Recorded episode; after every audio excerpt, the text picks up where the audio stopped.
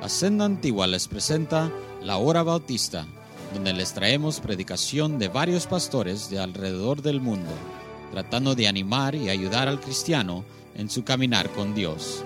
Esperemos que disfrute y reciba bendición aquí en la Senda Antigua. Y ahora, la palabra de Dios.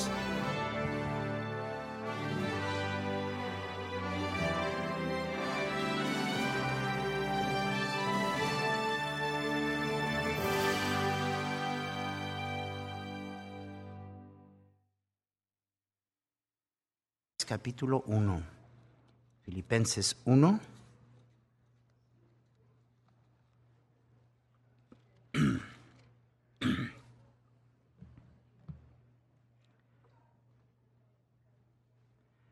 Filipenses 1.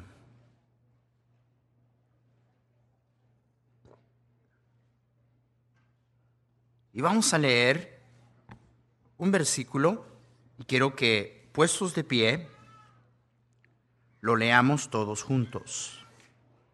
Todos juntos leyendo el versículo 6. Filipenses 1, 6. Todos leyendo, estando persuadido de, una vez más, todos juntos, estando persuadido de esto, que el que comenzó en vosotros la buena obra, la perfeccionará hasta el día de Jesucristo.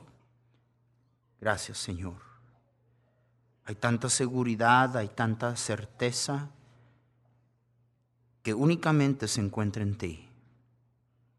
Señor, ahora te pido que tu palabra, Señor, se ancle al corazón de tus hijos y que cobremos ánimo que traiga esperanza, fortaleza y gozo a nuestro corazón. Es digno, Señor, de ti esto. Hazlo por obra del Espíritu de Dios en nombre de Jesús. Amén. Pueden tomar asiento.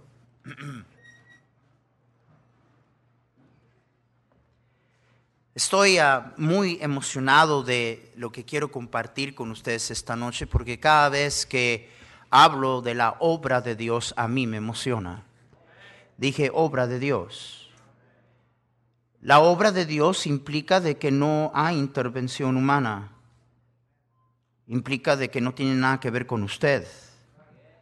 Implica de que no es Dios obrando con un poquito de su ayuda. Este versículo es tan importante para cada hijo de Dios como individuo. Y definitivamente es tan importante especialmente aquellos de nosotros que pretendemos estar en la obra de Dios.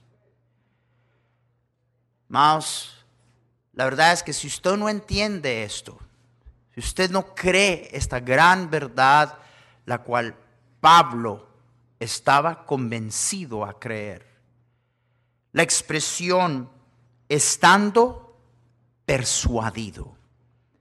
Es la forma más agresiva de, la gramática en que él pone esta expresión. Estoy sumamente convencido, persuadido, y no pudiera tener esa medida de confianza, no pudiera él tener esa medida de seguridad si no fuera de que no está hablando de obra humana, está obrando, hablando de obra de Dios. Nos ponemos a pensar en usted y en mí. Vamos, en cualquier dado momento ya estamos titubeando.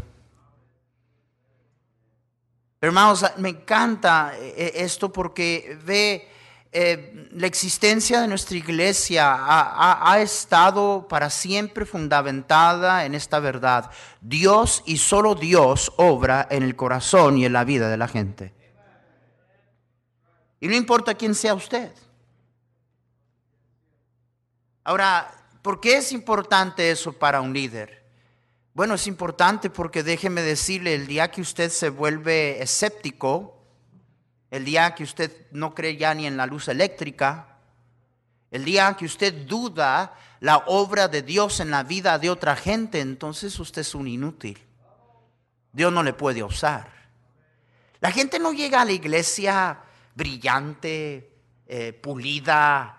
Uh, hay algunos tienen más de 30 años aquí, el Señor todavía está arreglando algunas cuantas cosas. Y hay tanto desánimo hay tanto desánimo entre los propios hijos de Dios porque por lo que otras personas alrededor de ellos son.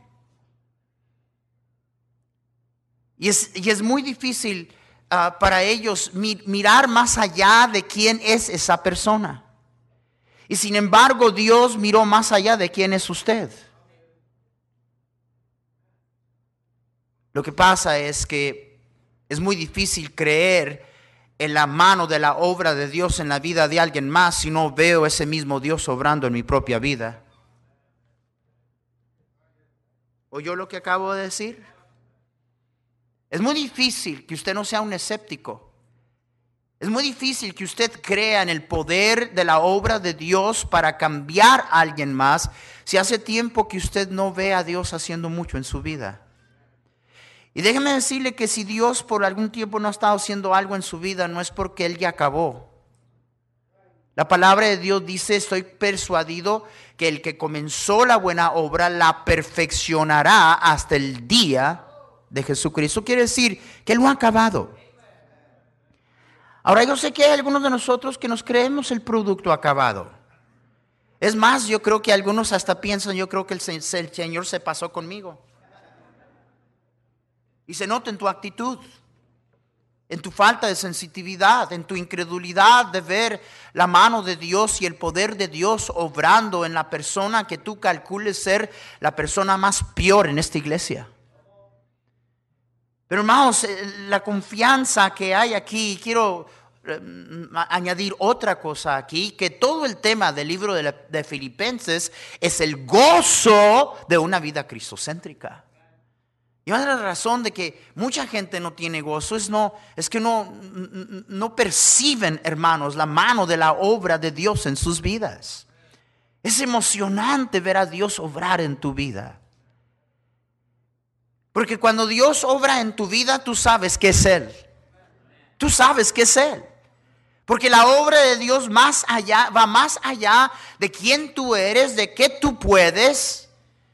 Y por eso es que Pablo hablaba en estos términos. Esa es la razón que dice, estoy persuadido que el que comenzó en vosotros la buena obra. Necesariamente tenemos que entender que está hablando de Dios. Porque Él obra y lo que Él obra es nada más que en absoluto y por completo bueno. No nomás una obra, una buena obra. Que Él comenzó a obrar en, en usted y en mí. Y que Él fue el que comenzó esta obra y que el origen de lo que está pasando en su vida proviene de Él. Es lo mismo que Juan nos dice cuando nos dice, más a todos los que le recibieron, a los que creen en su nombre, les dio potestad de ser hechos hijos de Dios los cuales no son engendrados de sangre, ni de la voluntad de la carne, ni de la voluntad de varón, sino de Dios. Si usted es nacido de nuevo, es Dios que inició esa obra en su vida. No fue su voluntad, no, no fue la voluntad de carne, no fue la voluntad de sangre, fue de Dios. Dios engendra a sus propios hijos. Dios dio vida donde no había. Y cuando estábamos muertos espiritualmente a todo lo que es Dios, Él sopló en nosotros el aliento de vida y todo originó con Él. La palabra de Dios nos dice que Pablo por esta razón hablaba con tanta seguridad y tanta certeza. Y eso que está diciéndolo a otra gente. ¿Cuántos aquí usted cree en la mano de la obra de Dios y en el poder de Dios para obrar en usted. ¿Cuántos creen eso? Ya, ok, muy bien. Eh, ¿Cuántos creen que Dios pudiera hacer lo mismo con la persona que está sentada a tu lado? Uy, pastor, no, eso ya. No, eso ya cambia, pastor, eso ya demanda mucha fe.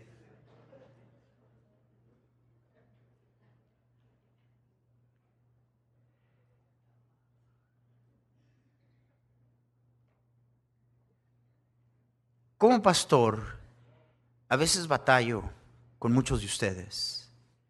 Tú quieres que Dios obre en tu vida y Tú no te preocupas ni piensas que a lo mejor de la misma manera que Dios puede obrar en ti, puede obrar en la vida de alguien más.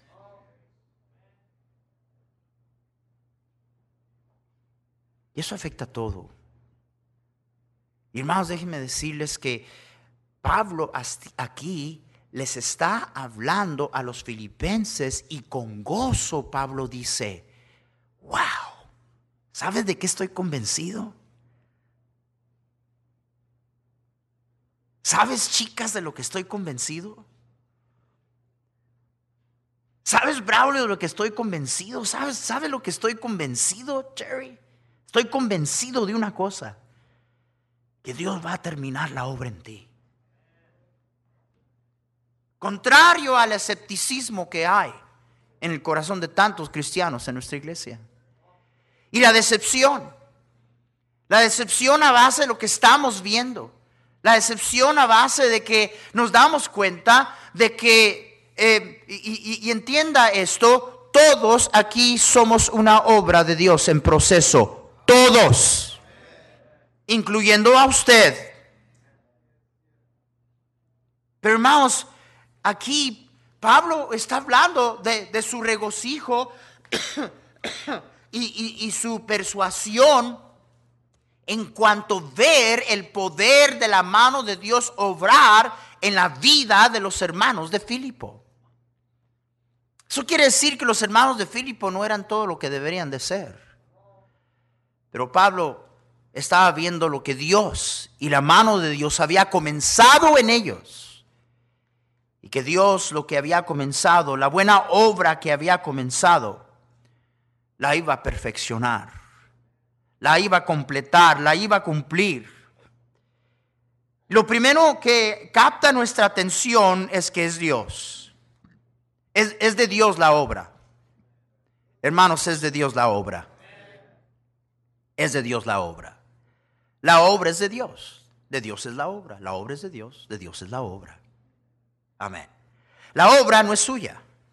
La obra no es mía. Ah, miren, eh, eh, uno llega a un lugar en donde simple y sencillamente no dice nada. Ya, ya se instruyó, ya se enseñó, ya se dirigió, ya se exhortó, ya se corrigió y llega uno a un momento de entender, Dios es el que hace la obra. Si usted no hace eso, entonces usted va a vivir en decepción y desilusión. Pero necesariamente la obra es de Dios. Es la razón de la seguridad que tenía el apóstol. Porque ninguna manera esta obra puede depender de usted y de mí. Hermanos, somos demasiado débiles. Cambiamos como el camaleón. Estamos tan prestos para descarriarnos, para desanimarnos, para abandonar. Estamos tan débiles, estamos tan susceptos por nuestra carne a, debilidad y tentaciones, hermanos. Gloria a Dios que esta obra es obra de Dios. Y por eso es que dice Pablo, estoy convencido. ¿Usted cree que si estaba pensando en los hermanos de Filipo estuviera hablando con tanta seguridad?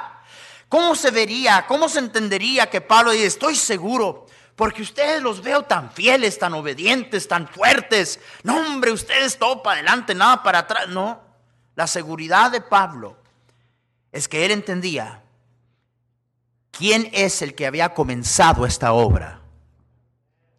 Esta obra es de Dios. De manera que la dependencia es en lo absoluto y completo en Él y solamente en Él. Dios comenzó la obra de gracia en su alma y en la mía.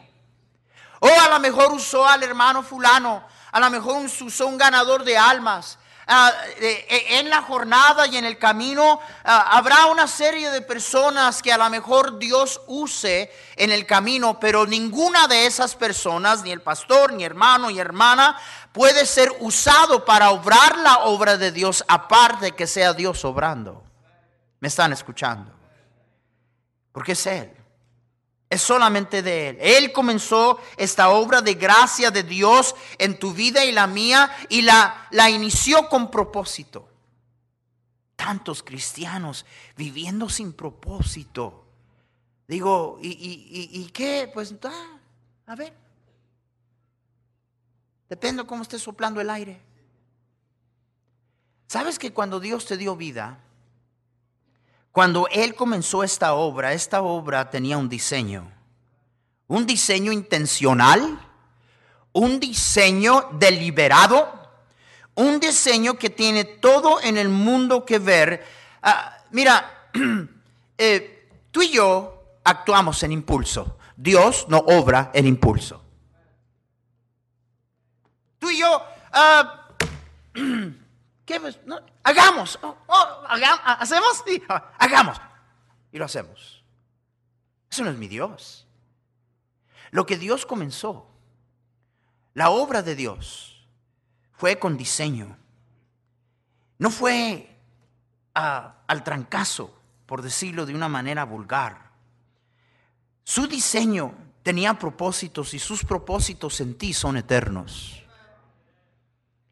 Tenía más que obrar en mente, obrar en ti. Tenía en mente obrar en ti para que de esa manera Él pudiera usar a ti, para que entonces Él pudiera obrar en otras personas alrededor de ti. Amén. Esta obra de Dios es absolutamente y completamente de Él. Por lo cual, una vez más, la seguridad del apóstol, estando persuadido de esto, que el que comenzó la buena obra en vosotros, la perfeccionará. Dios jamás ha abandonado o dejado a medias lo que Él inicia. Jamás. Jamás.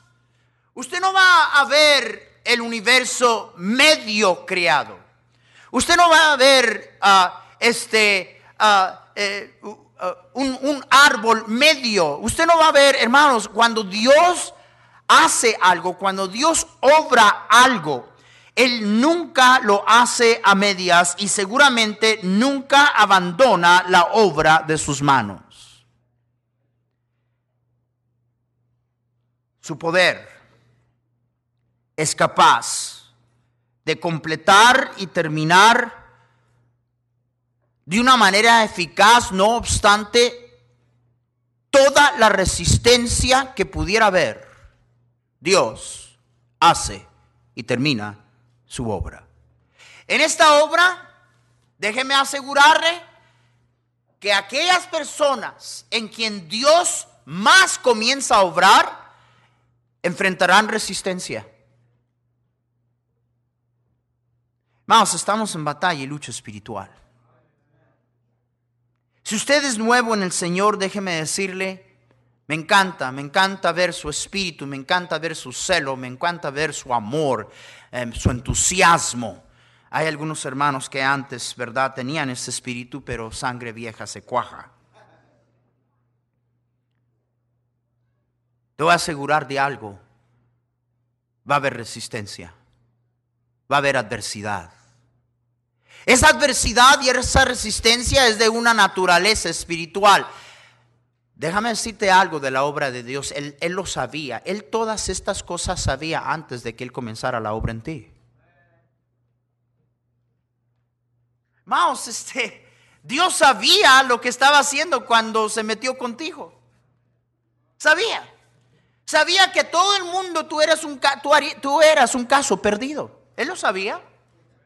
Pero Él encanta magnificarse, Él encanta, hermanos, mostrar la grandeza de su poder y su gracia y su misericordia, tomando a alguien y haciendo una obra que no queda duda que fue Él quien la hizo.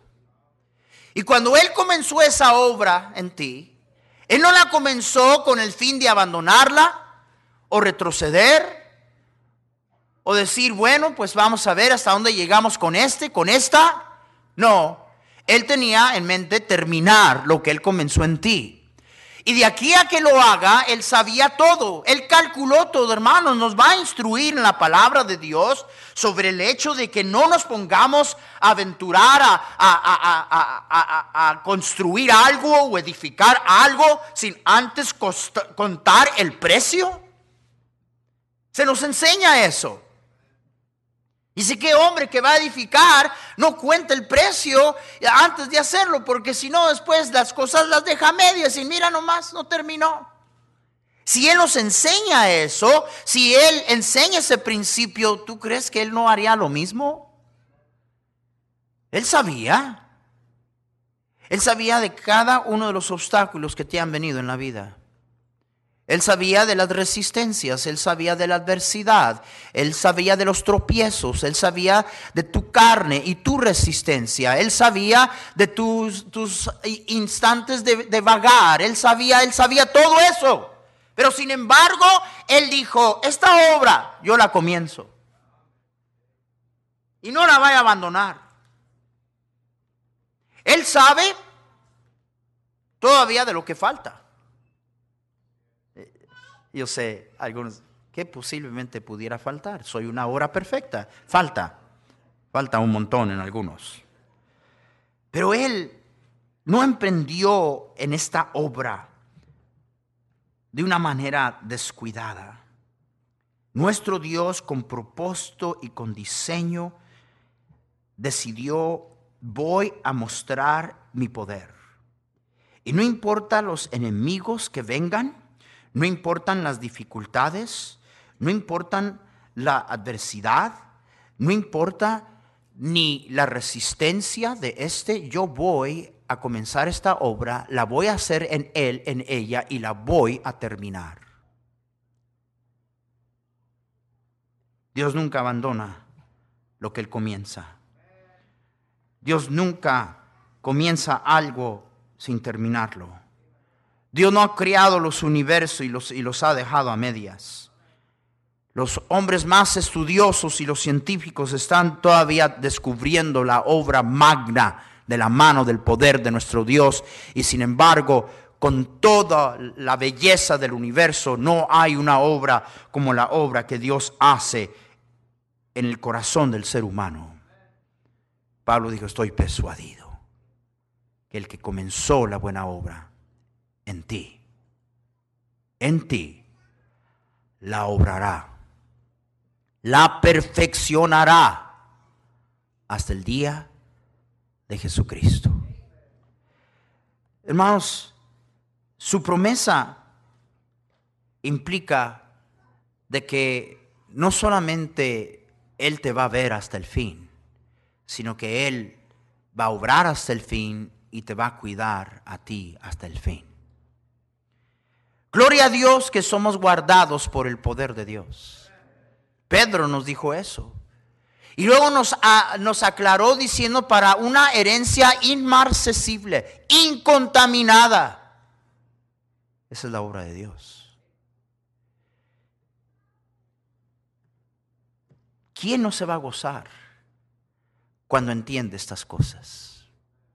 El gozo de Pablo no solamente era porque él a primera mano había visto la mano de la obra de Dios y lo que Dios inició en su propia vida. Y como él experimentó el poder de Dios obrando en su propia vida, él veía a otros y dice, yo creo que Dios puede obrar en ese también. Yo creo que Dios puede cambiar a ese también. Yo creo que Dios puede hacer milagros con esa también. Yo creo que Dios también puede cambiar a esa persona, aunque medio mundo cree que es un caso perdido. En eso se especializa nuestro Dios. Pues yo a veces, pastor, pienso que, que Dios no está obrando en mí. Bueno, ¿A qué medida Dios obra en ti? Dios va a terminar su obra. Pero a qué medida y a qué paso Él lo haga, depende de ti. Depende de tu resistencia. Depende de tu falta de estar dispuesto a ceder. ¿Ves? Esa fue la imagen del, del barro en las manos del alfarero. El barro, ¿verdad?, en las manos del alfarero y el alfarero tomando de el agua para suavizar, ¿verdad?, la, eh, la forma que quería darle al barro. La agua representada, representando la palabra de Dios, palabra de Dios, suavizando para darle forma a, la obra hermosa que Dios quiere hacer. Y luego de repente nos damos cuenta que hay una área dura allí, o que hay una piedra en el barro, y, no va a resistir, porque ves, después de que el barro se forma, se pone en el horno para que se complete la obra. Y si hay una imperfección en el barro, el barro se va a quebrar en el horno. Y hay algunos de nosotros, nomás estamos en el, en el fuego y te desmoronas. ¿Y sabes lo que Dios hace? Dios sabe eso. ¿Tú crees que Dios no sabe eso? Él comenzó la obra en ti. Él sabe de qué barro eres. Amén. Yo sé que tú dices que yo soy de barro fino, pastor. Barro es lodo. Barro, lodo, barro, lodo, por eso es que nunca debes de estar pensando, yo, yo soy mejor lodo que tú. Y entonces cuando él percibe esto, él agarra la forma que le dio al barro y lo deshace por completo, lo destruye y quita las imperfecciones, saca esas áreas duras, quita las piedras y comienza otra vez. Y más palabra de Dios y Espíritu Santo. Y comienza, hermanos, gloria a Dios que somos barro en las manos de un maestro. Él sabe lo que está haciendo en tu vida. Y, y feliz, contento, gozoso el cristiano que también sabe lo que Él está haciendo en tu vida. Él sabe lo que está haciendo en tu vida. El gozo en tu vida es cumplido cuando tú sabes lo que Él está haciendo en tu vida. Lo que pasa es que el cristiano dice, ¿qué estás haciendo? ¿Y qué pasa? ¿O no estás haciendo?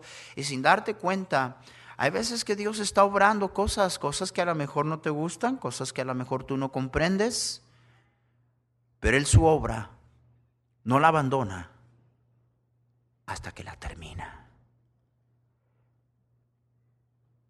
Por eso Pablo dijo, estoy convencido, estoy convencido, estoy persuadido de esto en cuanto a ustedes, hermanos de Filipo. Wow. Mire. Estoy convencido como pastor de lo mismo de usted. Y le guste o no le guste a la persona a su lado. Porque la verdad es que muy pocos piensan así. Y yo entiendo por qué muy pocos piensan así. No, por esa es la razón que no todos son pastores. Dios le da un discernimiento, Dios le da un corazón que no le da a nadie más. El don de pastor es un don del Espíritu Santo. Injerta y pone en el pastor lo que no hay en mucha gente. Y por eso es que hay, hay personas que usted no entiende, usted no comprende. Usted de un dos por tres se daría con la gente y marcaría la gente como casos imposibles.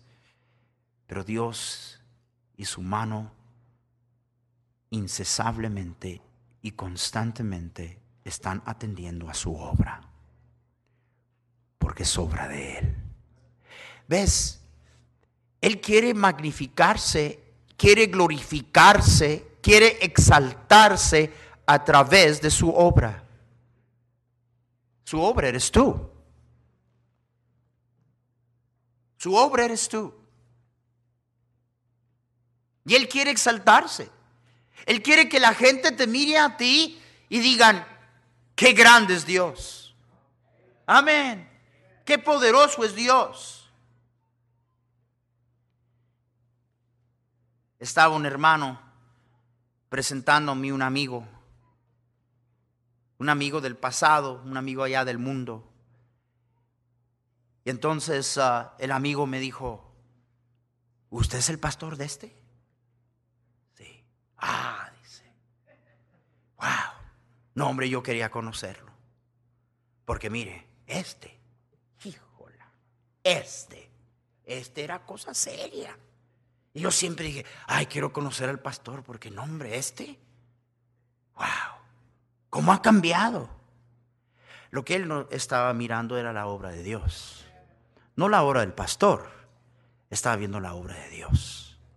Porque Dios busca glorificarse a través de ti. ¿Ves? Si tú mm, ves, ¿verdad? Algo hecho, ves una obra mal hecha, Se construye una casa, el fundamento está todo chueco. Las paredes no están parejas. La pintura, pues hasta las ventanas están pintadas. ¿Y, quién hizo esto? ¿Y quién, quién obró esto? ¿Qué desastre que es esto? Lo menos que Dios quiere es que la gente te vea a ti y diga, qué desastre que es este. Qué desastre que es esta. ¿Cuántos años tiene yendo a la iglesia? ¿Ah? ¿Cuánta Biblia dice que sabe? ¿Qué desastre que es este? ¿Qué desastre? No, Dios quiere obrar en tu vida en la mía de tal manera que digan, wow, ¿quién obró eso allí? Yo este lo conozco tuvo que haber sido Dios. Tuvo que haber sido Dios. Esa es la razón que Él le pone tanta atención a su obra. Amén. Nunca pienses que Dios se descuida de ti. Es posible que sea al revés, pero Él nunca se descuida de su obra. Él nunca abandona su obra. Él estaría yendo en contra de toda la inversión. Estoy hablando de la sangre de Jesucristo, de la vida que Él entregó, de su gracia, de su misericordia. Hermanos, digo, Dios no es un mal inversionista. Amén. Y a veces usted solito se deprime porque le gusta tener fiestas de lástima solito. Y usted dice, yo creo que Dios está gastando su tiempo conmigo. Eh, eh, bueno, de que Él sabe quién eres, Él sabe quién eres. De que eres una regazón, Él lo sabe, por eso comenzó la obra en ti. Pero es Él, es Él. Y como tiene un fin de glorificarse a través de lo que Él obra en tu vida, esa es la razón que Él pone tanta atención en obrar en tu vida, en hacer lo que Él quiere hacer. Hermanos, ¿quién no va a tener gozo en el corazón al ver a Dios obrar en su vida? Yo le animo, hermano. Yo le animo. Mire, deje de estar resistiendo. Pablo entendió lo que era eso. Él oyó esa voz que venía desde el cielo y dijo, Saulo, dura cosa es dar cosas contra el aguijón, Saulo. Porque la imagen que se ponía y que estaba dando el Señor es de un animal y una bestia que no quería someterse. Entonces daba patadas para atrás y se acostumbraba a poner clavos o metal, que cada vez que ese animal daba una patada, le calaba la patada que daba. Se enterraba a veces en el clavo. Y es lo que estaba diciéndole a Pablo. Pablo, dura cosa te es dar cosas contra el aguijón. Es bueno lo que Dios quiere hacer en usted. Es bueno lo que Dios comenzó en usted y Él quiere terminarlo. Déjelo, déjelo, no resista. A medida que usted ceda, a medida que usted... Y, sabe que parte de ceder, y aquí terminamos, parte de ceder es que usted se dé cuenta que Él no ha terminado con usted.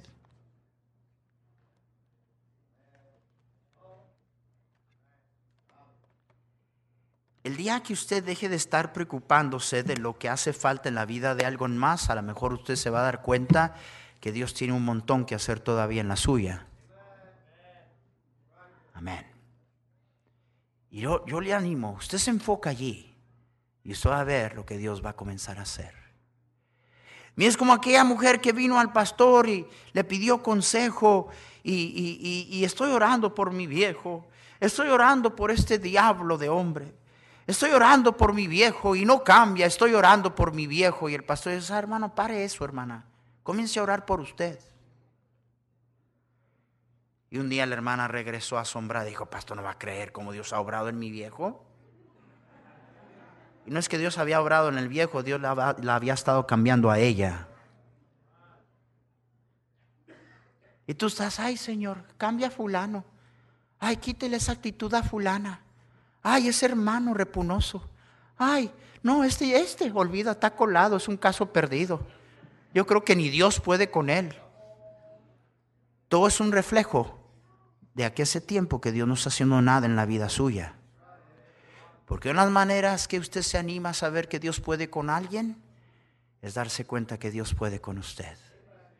Me encanta enfrentarme con gente que que, vivió mi vida, que, que estaba donde yo estaba, que vivió lo que yo viví. Y poder decirle, oye, Dios puede contigo. Dios puede contigo, Dios puede, créeme lo que Dios, si Dios puede conmigo, Dios puede con quien sea, Dios puede obrar en tu vida.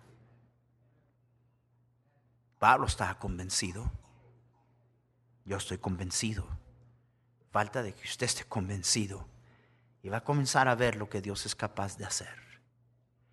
Vamos a ponernos de pie.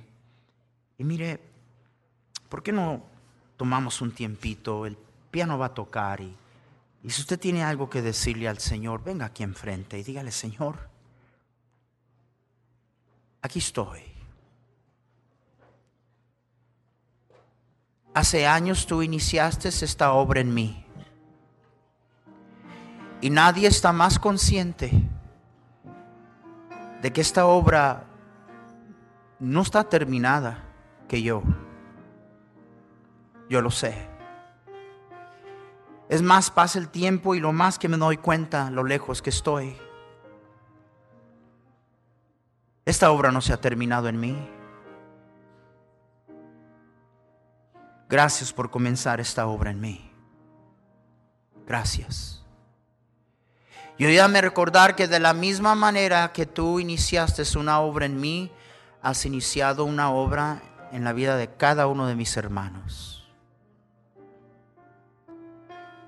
El mismo Dios en quien yo tengo esperanza terminará lo que comenzó en mí. Es el mismo Dios que está obrando en mi hermana, que está obrando en mi hermano.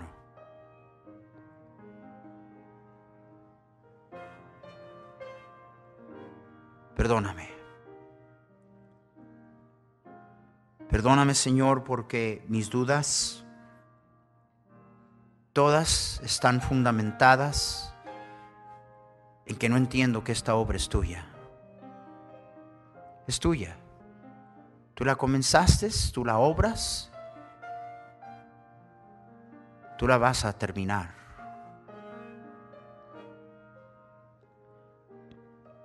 Perdóname por no entender que no hay nada en este camino ni en el proceso que te tome de sorpresa. Tú sabías quién yo era. Tú sabías mi resistencia, tú sabías los ataques, las adversidades, los tropiezos, los obstáculos que vendrían mientras tú obrabas en mí. Todo esto se anticipó antes y, y tu diseño para mi vida, Señor, es perfecto, no tiene error si yo nada más cediera, si yo nada más dejara. Como el barro en las manos del alfarero. que tú termines tu obra maestra, tu obra magna, estando persuadido de esto, el que comenzó la buena obra, la va a terminar, no la abandona, menos la descuida, menos. Es su reputación, es su credibilidad, es su nombre que está de por medio. No va, no va a abandonar su obra, no va a descuidar su obra. Gracias. Gracias nuestro Dios, gracias, gracias, gracias. ¿Qué sería de nuestras vidas sin ti? Señor, ¿dónde estaríamos si no fuera por ti? Anima a tu pueblo. Regrésanos a esa sencillez, a esa humildad, a esa fe con la cual tú comenzaste esta obra. Y vamos a encontrar que es tanto más fácil para Dios obrar y proceder con la obra que Él quiere hacer nosotros. Si cedemos, si nos ponemos dentro del programa de Dios en vez de resistirlo.